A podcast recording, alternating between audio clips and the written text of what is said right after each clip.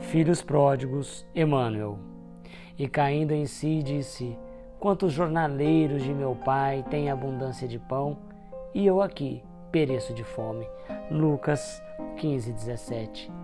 Examinando-se a figura do filho pródigo, toda a gente idealiza um homem rico, dissipando possibilidades materiais nos festins do mundo. O quadro, todavia, deve ser ampliado, abrangendo as modalidades diferentes. Os filhos pródigos não respiram somente onde se encontra o dinheiro em abundância. Acomodam-se em todos os campos da atividade humana, resvalando de posições diversas.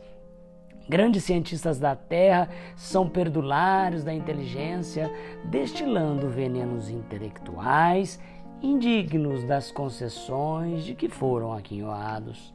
Artistas preciosos gastam por vezes inutilmente a imaginação e a sensibilidade através de aventuras mesquinhas, caindo afinal nos desvãos do relaxamento e do crime. Em toda parte vemos os dissipadores de bens, de saber, de tempo, de saúde, de oportunidades.